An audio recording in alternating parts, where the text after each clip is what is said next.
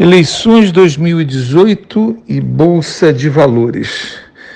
Muitos, muitos alunos, leitores do guia, têm me perguntado a respeito desse tema. É, inclusive, foi perguntado agora no grupo de Facebook, que a gente lançou um grupo de Facebook, para o pessoal se falar, trocar ideias, enfim. E minha opinião é a seguinte: eu, particularmente, tenho uma grande expectativa para a virada do novo governo. Porque a gente vem aí se arrastando né, com Dilma, Temer é, é, é filhote da Dilma. Apesar disso, é, quando ele ainda não tinha sido descoberto, com a mala de dinheiro, conversa com a JBS, a Bolsa estava caminhando para bater, bater o recorde, né? Final do, passado, do ano passado, o Ibovespa bateu recorde histórico. Então, e naquele momento, no final do ano passado, vários economistas que agora estão caladinhos, né, como Ricardo Amorim, por exemplo, ele é, apregoou que estávamos entrando num ciclo de subida, porque a, as economias são cíclicas e que nós já tínhamos chegado no fundo do poço, que esses ciclos são de 10 anos, que agora teríamos um ciclo de crescimento de 10 anos. Apesar de, de isso ter sido interrompido pela prisão do Lula com efeito contrário, por que efeito contrário? Porque todo mundo esperava que a prisão do Lula ia fazer a Bolsa disparar de vez.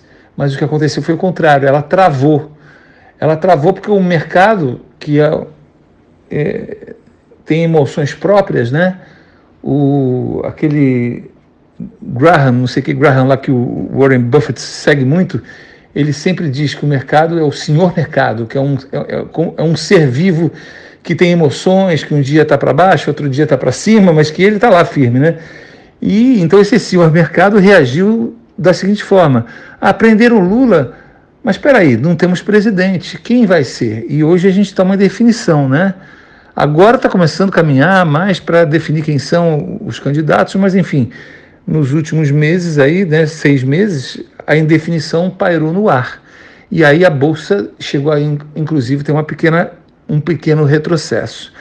Agora, após as eleições, eu entendo o seguinte: que seja Bolsonaro, seja Alckmin, isso para citar os dois, seja a própria Marina, entrando novo presidente, entra um, ciclo de quatro anos com alguma nova proposta de é, planejamento econômico. E é isso que o mercado está querendo. É isso que eu tenho visto nos últimos dez anos. A, é, a, o, o, mercado e os investidores internacionais e agência, as agências de risco internacionais, elas querem definições, elas querem planos. E a gente está à deriva. Né? O governo que está em Brasília hoje, a quadrilha que está em Brasília, no Congresso e no Supremo Tribunal Federal, está deixando o país à deriva. Nós estamos à deriva. Ninguém está governando, ninguém está fazendo nada. Eles estão lá perpetuando o, o, o, a possibilidade do. Como é que chama? Do, do fórum privilegiado. Né? Eles querem estender o máximo a liberdade, máximo a liberdade deles, porque eles sabem, o Temer é um que sabe que acabou o fórum privilegiado, ele vai rodar junto com um monte de, de gente que já está lá na cadeia. Né? Então hoje a gente está à deriva. Ou seja, qualquer coisa que venha de novo governo, principalmente se for um cara com honesto, porque Alckmin para mim não é honesto, é, é, é, tudo PSDB, Aécio Neves, é, recebeu propina do metrô de São Paulo, todo mundo sabe. Então, mas mesmo assim, um Alckmin eu acho que o mercado vai interpretar como uma, uma, uma certa estabilidade, até que se prove o contrário, até que se descubra uma, uma podridão dele e, e, e peça um impeachment dele e começa tudo de novo, entendeu? Mas o fato é que a tendência é esse. Um Bolsonaro eu já gosto, um que eu estou gostando muito é esse tal de Amoedo, né? Agora, independente das minhas preferências políticas ou não, é, eu não tenho nenhum. Não acho Bolsonaro perfeito, mas eu acho que ele é um caçador de corrupto, né? E o Brasil precisa disso. Enfim, é, independente das preferências, é o que eu digo, eu acho que o mercado vai reagir muito bem. E é muito possível que o ciclo de crescimento que o Ricardo Mourinho apregoava volte a se é, volte a acontecer, volte a retomar um crescimento, e nesse momento é, quem tiver um patrimônio em ações vai ser extremamente beneficiado, como eu fui beneficiado agora na virada do ano passado. Né? Eu tenho algum patrimônio, eu vi esse patrimônio crescer é, significativamente e fiquei muito feliz com isso. E nesse momento, o que eu posso, eu estou comprando. Inclusive, eu mudei o meu posicionamento de.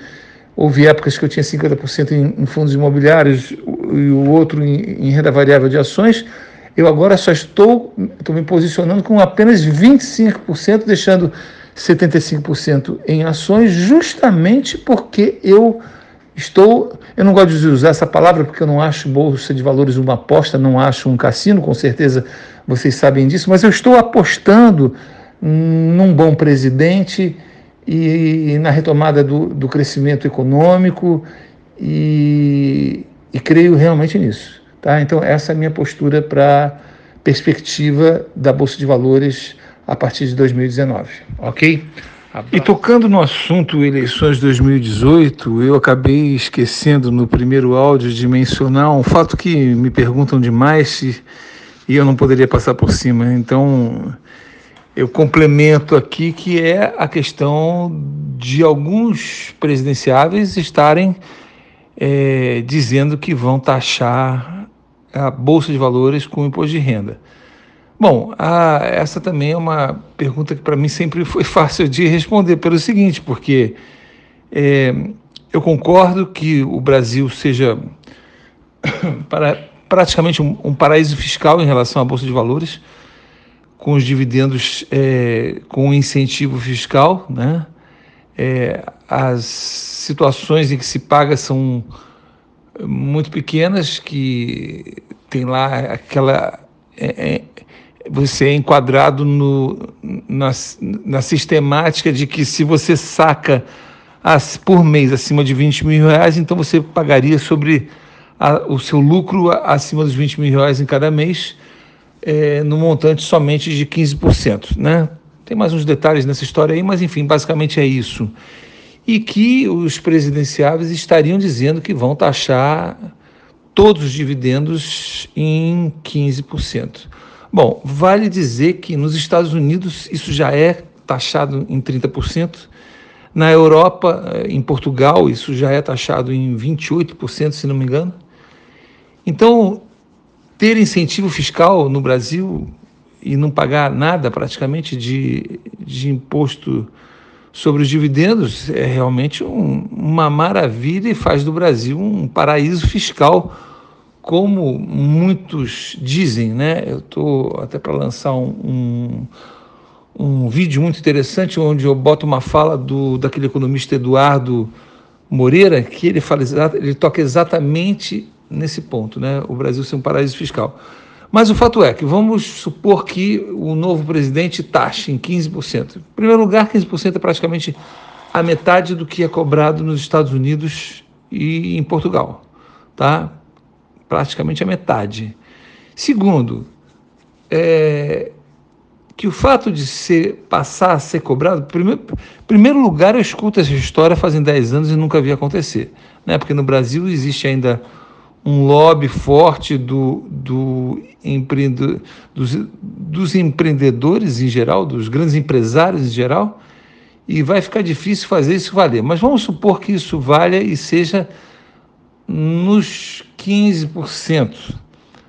Eu acho o seguinte, que mesmo com a taxação, a bolsa de valores é algo tão bom quando se sabe investir que mesmo com os 15%, ainda assim não haverá outro lugar para se investir, que sejam né, os produtos bancários, os títulos de governo, como o Tesouro Direto, que faça com que a Bolsa de Valores deixe de ser, deixe de ser ainda o melhor lugar do mundo para se investir no Brasil.